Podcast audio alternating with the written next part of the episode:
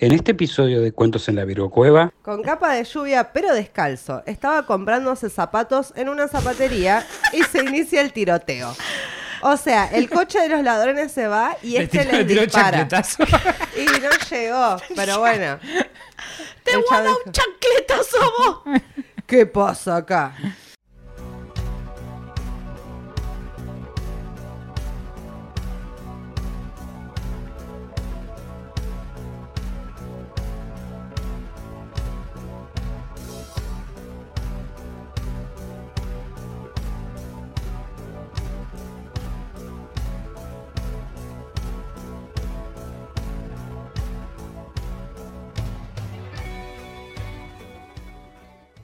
Las puertitas de la Virgo Cueva abrieron una vez más.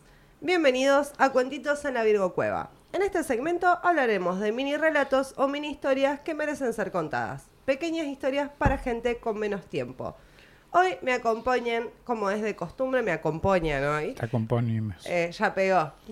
la gran Mandy Potter. Hola, ¿cómo están? Contéstenme en sus casas. Bien, Mandy. Mal, Mandy. Del Del orto, orto, Mandy. Mandy. Mi nombre es Mandy Potter y estoy acá para comentar cositas. Bien, y también- me cago la intro esta vez. Nos acompaña, sin que le caiga en la intro, el gran Cristian Frigo. Hola, mi nombre es Cristian Frigo y estoy acá para hacer comentarios innecesarios, inapropiados y me tratar de meter el humor a temas que normalmente no lo tienen. Muy bien. Eh, vengo con, siempre vengo con muchas preguntas a esta mesa. Hoy pregunto. ¿Quién se cagó? Mati. No, esa- eso nunca está en duda. digamos.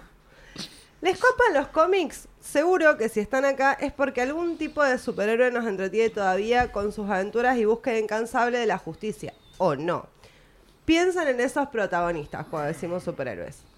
¿Cuántos de esos pertenecen a un organismo estatal?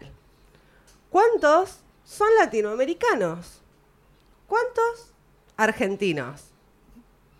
Eh, Cero. Eh, eh. Mm, Y por último, ¿cuántos de esos de verdad existieron? La palabra héroe es enorme y siempre puede discutirse qué significa serlo para cada uno de nosotros. Seguramente lo vamos a asociar a la justicia, a la equidad, a la búsqueda del bienestar de una comunidad específica a la que cuida este superhombre. Ahora, hablemos del antihéroe. ¿Qué es un antihéroe? la reta. No. no. Utilizar plata del Estado para... No, Usar recursos del Estado para lavar dinero. No, el antihéroe, por definición, es aquel que tiene el mismo papel de importancia y protagonismo que un héroe tradicional, pero que está muy lejos de ser perfecto y virtuoso en todo aspecto. Quizás alguien mucho más cercano a un ser humano de verdad. ¿Ok? Ok. Como por ejemplo eh, los de Watchmen. Ajá. que son pequeños antihéroes como... Va, pequeños. Como. Rorschach. Pequeños. Pequeños. Ahora, ¿qué pensamos cuando hablamos de la policía en Argentina? Bigote. Gorra. Gorra. ¿Cuáles son las características en las que pensás cuando se habla de un oficial o un detective? Ya no sos igual. Ah, Ya no que empezar a cantar una canción. Corrupción, violencia, desapariciones, miedo. Gatillo fácil. Gatillo fácil, esa sí. ¿Aparece la palabra justicia a la hora de describir a un agente que supone ser quien debe hacer cumplir la ley en la que se establece nuestra sociedad? ¿Se puede asociar a la palabra héroe un policía argentino? ¿Se puede hablar de ser Ni de ningún país, pero bueno. Se puede hablar de ser implacable, incorruptible, astuto, Mentira. Estaba Bruce Willis en, en Duro de Matar. Ese sí que era un héroe. Y era policía. Pero no era de verdad. Lloramos Yo por pensé que sí. McCain. John McCain. Hippie motherfucker. Bueno, se podía describir así a un comisario de la Federal en los 50 en Buenos Aires. Mira. Evaristo Meneses fue la cara de la ley para el público en general, siendo la contracara de los pistoleros y bandas de delincuentes que aterrorizaban a la capital porteña. Pero ¿cómo llegó a procurarse esta fama Evaristo? Nacido en 1907 en la ciudad de Bahía Blanca, provincia de Buenos Aires, Evaristo, apodado El Pardo por sus rasgos y su piel morena, cumplió el servicio militar obligatorio de la época y se dedicó a ser boxeador amateur. Esa era como Daredevil, digamos. Era enorme el chabón. ¿Pero era ciego también? No, no, no. No. Tenía una ventaja. No Claro. Por, no por lo menos en, en la historia, si era ciego, no lo mencionaron. En 1934 ingresó a lo que en ese entonces era la policía de la capital como agente de tercera clase, que vaya a saber qué es. Pero bueno, transitó más de la mitad de su carrera en la oficina de investigaciones en la sección de defraudaciones y estafas. Prestó servicios en la seguridad de la Casa Rosada y se desempeñó en varias comi- comisarías de Buenos Aires. Después de la segunda presidencia de Perón, en el año 1957, fue nombrado jefe de robos y hurtos, donde estaría ocupando el cargo hasta fines del suena. 60. ¿Qué más que suena eso? ¿A qué te suena? El jefe de robos y hurtos es el, el que más roba y hurta de todos. El jefecito. El que te hurta el orto. Sí, o sea, no de antirrobo, no, no. De robos y hurtos era el jefe. Era, El jefe Lo anotaré gordo. en mi máquina de escribir invisible. Lo que comandaba la, crimina- la criminalidad en una Argentina ya sacudida por eventos políticos históricos como derrocamientos, bombardeos y otras pequeñas eventualidades, era el llamado AMPA, definido como el conjunto de maleantes especialmente organizados en bandas y con normas de conducta particulares, o sea, bandas criminales. Era la época de oro de este tipo de criminalidad en nuestro país. oh. Se destacaban los asaltos bien planificados a objetivos muy específicos y con una habilidad que dejaba asombrados a la policía, a las víctimas y a los medios que comían como los mejores. O sea, si hay algo que somos buenos los argentinos para chorear. Hmm. Que Siempre. nos podemos organizar y poner de acuerdo. Claro, para robar. Y para el mundial. Eran súper estratégicos. Todavía no tanto con los impuestos, pero sí ya en ese momento con las expropiaciones de medios. Pero bueno, en ese momento el Pardo era conocido por haber desarmado 1500 de esas bandas en los Eh, 4 o 5 ¿cómo te da años de tiempo? servicio que prestó como comisario. Número que es muy particular de adjudicarle. Sí, no, de- de- de- desbandaba tres bandas antes de, de- de Claro, el almorzar. chabón. Claro. Sí, mal, se lavaba Conoces dientes. pardo, él te desbanda tres bandas cinco veces antes de que toques el suelo. Sí. El pardo, el pardo, viene el El pardo. pardo, el pardo. Usted ha sido, ha Era sido como derrotado Batman por para el las pardo. bandas. Claro. Caímos ante el mejor. No era el Barto, era el Barto. Era el, el- claro, era el, el pardo, no era el barto. Pudo ser el, sensa- el sensacionalismo de la época y las descripciones en los diarios. Títulos como Mientras se estrecha el cerco en torno al asesino del cabo, van cayendo en manos de la policía todos los integrantes de su banda. O como, ¿viste cómo sonó en esa época? Meneses, jaque mate a Lampa.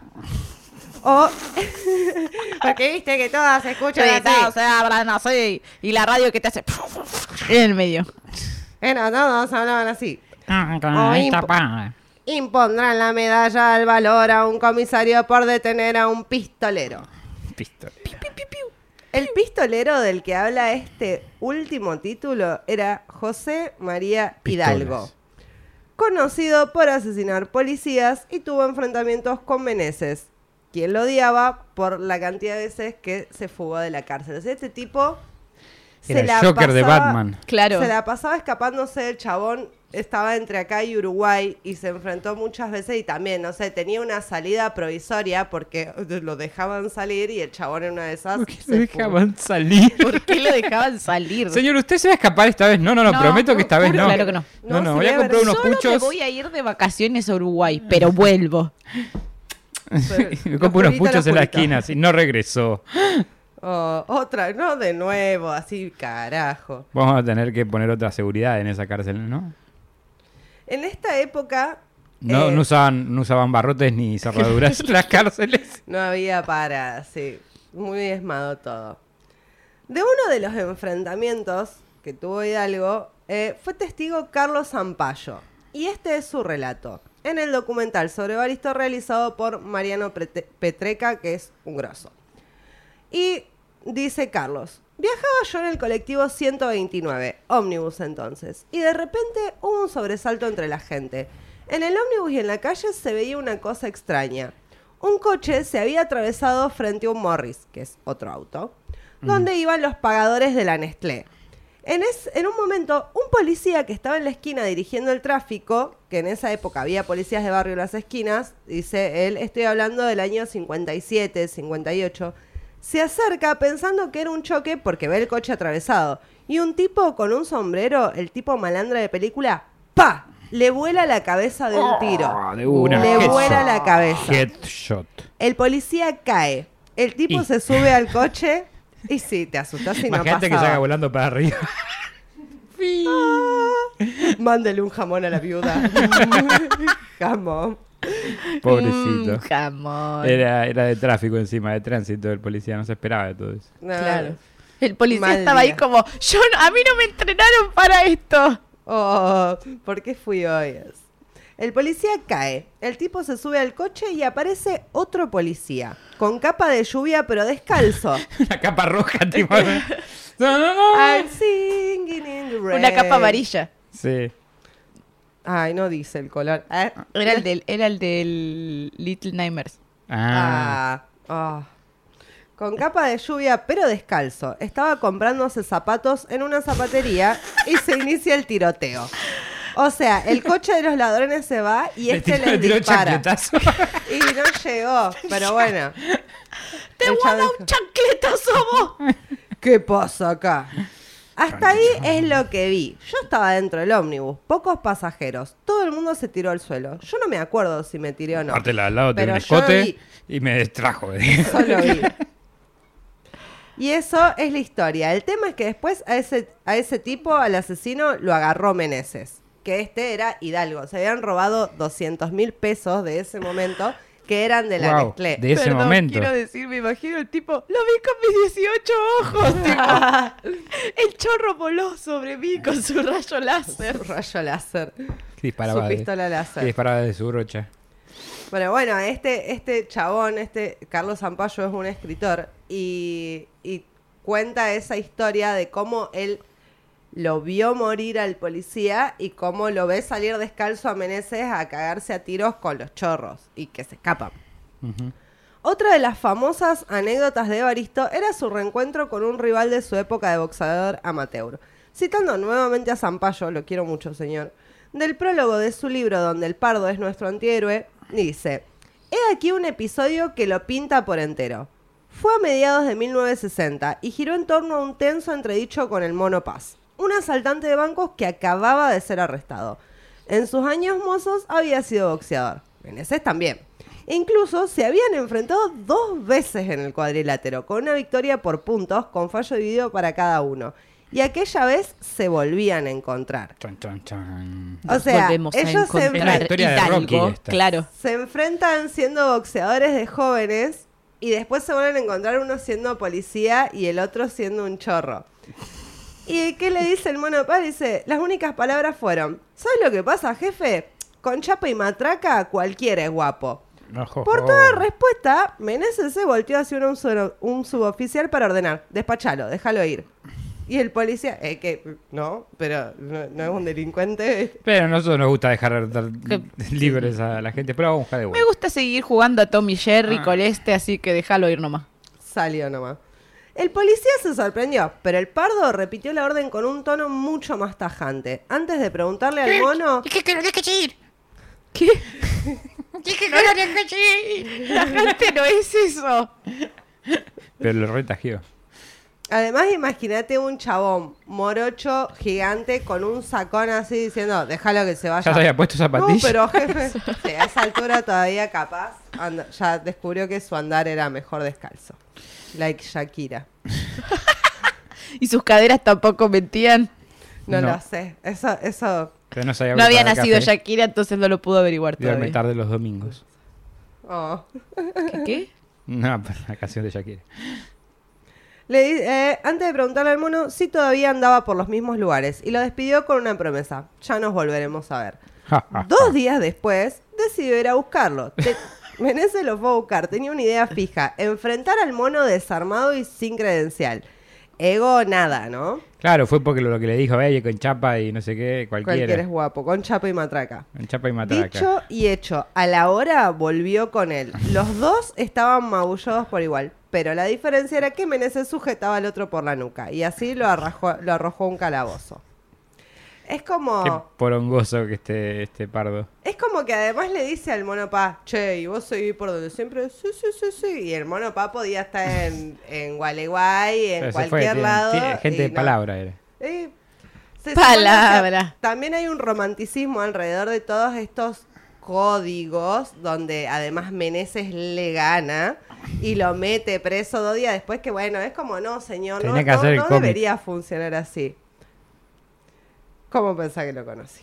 Ahora sí. Se decía que Evaristo no permitía las torturas en su comisaría, que a su manera era un hombre duro, pero que tenía como fin la justicia. Así fue famoso y notable.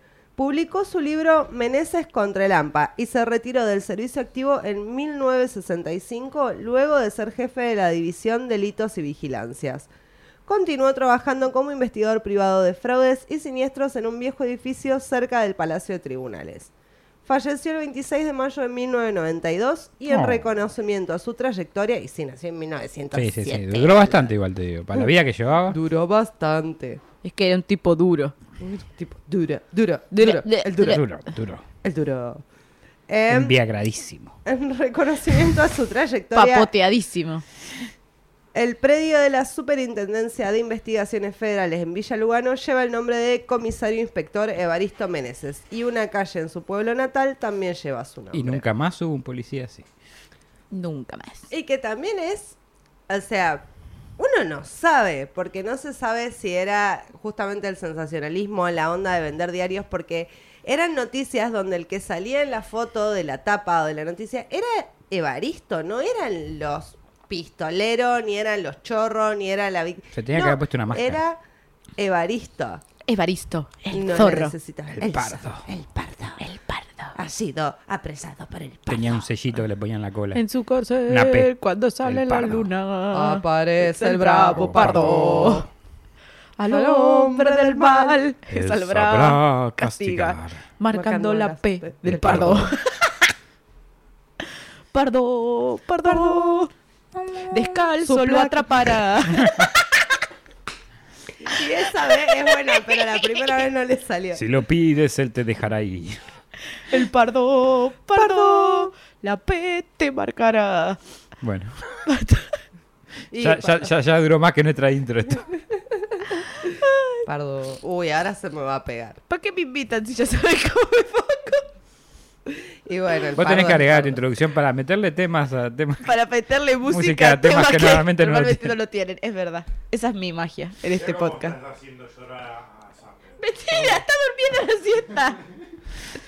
Pardo. Todo lo que diga Mati no le crean, gente. No le crean. Ay, ay, ay, este Mati.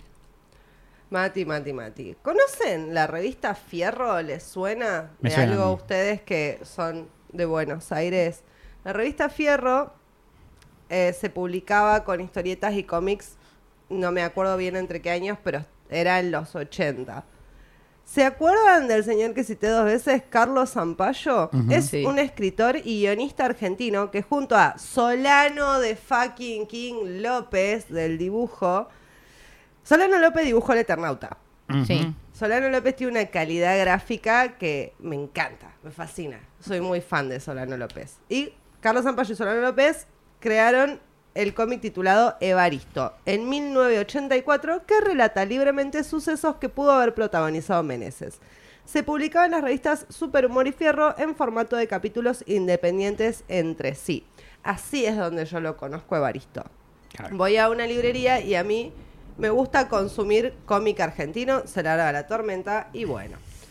Este, me gusta mucho consumir cómic argentino porque hay un montón de cosas que quizás no conocemos, que está todo bien con Batman, está todo bien, ah, tenía la remera, está todo bien con Batman, Todo bien con Batman. Está todo Jason bien Favos, te amo. Ah.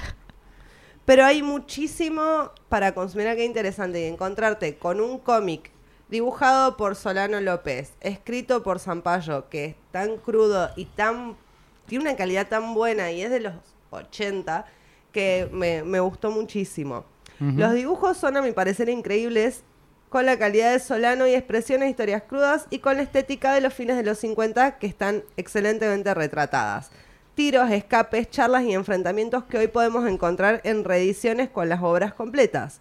Lo recomiendo mucho y siempre lo que acabo de decir, historieta y dibujo argentino.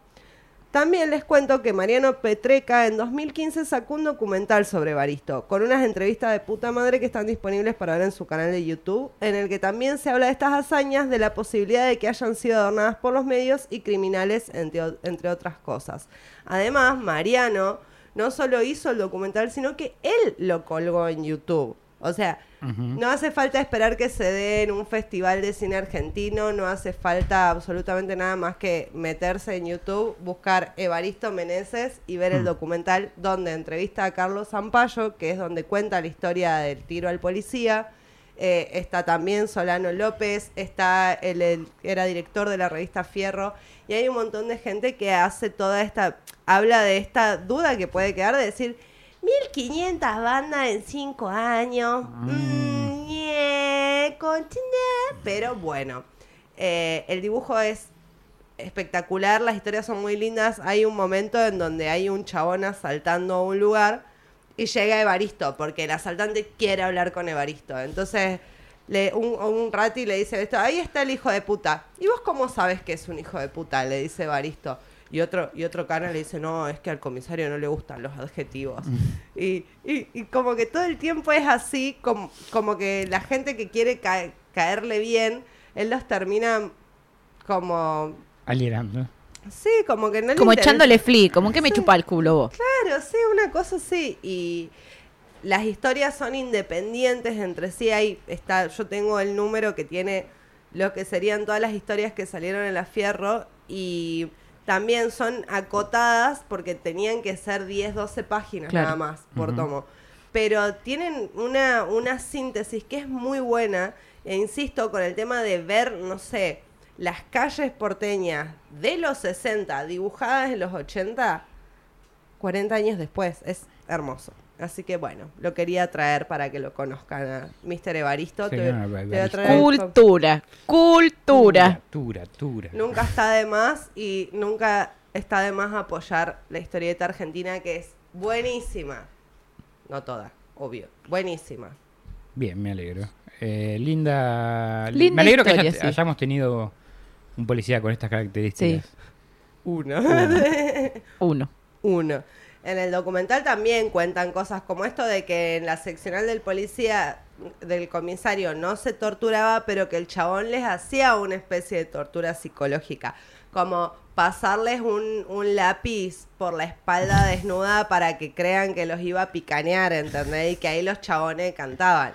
Y era complejo, pero bueno. Le, para- porteaba la cola para que 60, empiece. sí. Era psicológico, porque en realidad era un lápiz, no era una picana, entonces nunca iba a poder hacer nada. Y ante la duda, Claro. Yo sé duda. quién fue. Yo te digo, Y ante la duda cantaban como pajaritos. Ahí está. Así era. Ahora haces eso, igual te, te- te hacen alta denuncia los, los Sí. No te preocupes, la policía sigue encontrando maneras de hacer De- desaparecer Sí, y torturar gente hasta el día de hoy. Así que bueno, colorín colorado, este cuentito ha terminado. Mucho gusto Evaristo y mucho gusto Solano. Solano López te quiero y Carlos Zampayo también te quiero mucho. Bueno, ¿por dónde te podemos encontrar? Me encuentran en Twitch como Maldita Mar o en Instagram como Marcasina. Mandy. En todas mis redes me encuentran como Mandy Potter Oak. Y a mí no me preguntó nadie. Ay, Cris, Cris, ¡Ay, la doliva, la doliva! ¡Ay, ay, ella! A ver, Cristian Frigo, ¿por dónde lo podemos encontrar? Si me quieren buscar, pueden encontrar por Instagram eh, como Virgo Frigo con 12 en vez de una I. O como Cristian Frigo en YouTube y, y Spotify por mi disco 3 Tristes Tetris. Muy bien. Podemos irnos a Sí. tomar más birra. Sí, sopla la vela con mucho amor y cariño. Y cuidado. no Ah, sí, sí, sí, que no me pasa. Ah, sí, acordate. Colorín acordate. colorado, este cuentito se ha terminado. Nos vemos la semana chau. que viene. Chau, chau. Gracias por acompañarnos nuevamente en otra emisión de Cuentos en la Virocueva. Si les gustó, no se olviden de suscribirse y darle like. Y si no les gustó, recomiéndenlo para que otra persona también se coma el garrón como ustedes.